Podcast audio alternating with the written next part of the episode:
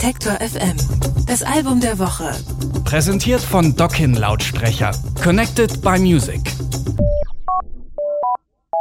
Das erste Bon Iver-Album Forever Forever Ago ist in einer einsamen Hütte in Wisconsin entstanden. Nur Justin Vernon und seine Gitarre. Seitdem ist der Sound von Bon Iver immer größer geworden. Erst orchestral, dann elektronisch, inklusive verfremdeter Stimme. Auf I, I nimmt Vernon nun all diese Elemente und setzt sie neu zusammen.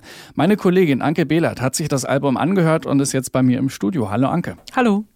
Das letzte Bon Iver-Album war ja soundmäßig eher so eine Kehrtwende zu dem, was er vorher gemacht hat. Sehr experimentell, sehr elektronisch, so mit verfremdeter Stimme.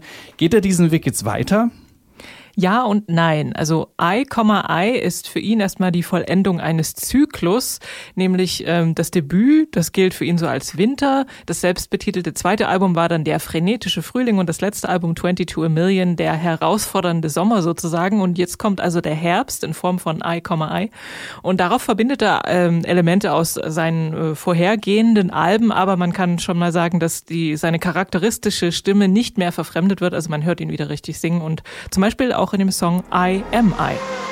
If forgiveness is a chore, what you waiting for? We've been here before, and I can't ignore it anymore.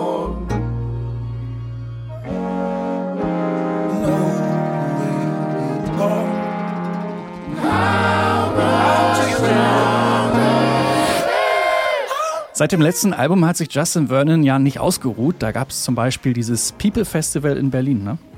Genau, er hat offenbar zunehmend Gefallen an Kollaborationen gefunden, denn neben dem People Festival gab es auch das gemeinsame Projekt Big Red Machine mit Aaron Dessner von The National und äh, eine Zusammenarbeit mit einem Tanztheater unter anderem. Und diesen Gemeinschaftsgeist hat Vernon jetzt auch auf sein neues Album mitgenommen. Er hat es auf der äh, Sonic Ranch in der Nähe von El Paso in Texas aufgenommen. Und äh, neben seiner Kernband waren auch eine sehr unübersichtliche Anzahl von Gästen am Album beteiligt, unter anderem eben die beiden Dessner-Brüder, James Blake, Polisa und noch ganz viele andere.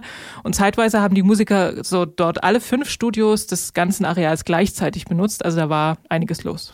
Also hat nicht mehr viel zu tun mit dem Einsiedler, der sich in seiner Hütte in Wisconsin äh, von allem isoliert hat. So Justin Vernon jetzt also, ähm, der, der gerne mit vielen Musikerinnen und Musikern äh, kollaboriert.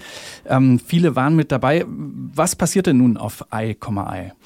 Es gibt immer noch die elektronischen Experimente, aber sie sind nicht mehr so die Basis der Songs. Die Sounds wabern so wellengleich durch die Songs. Es gibt Bleeps und Blobs, Synthes, auch Akustikgitarre, Bläser und Klavier, die tauchen auf und verschwinden wieder. Es gibt auch mal so ein bisschen Instrumenten durcheinander und statisches Radiorauschen.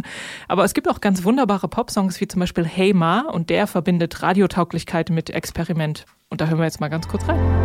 Full time you talk your money up while it's living in a coal mine. Told time to call your ma.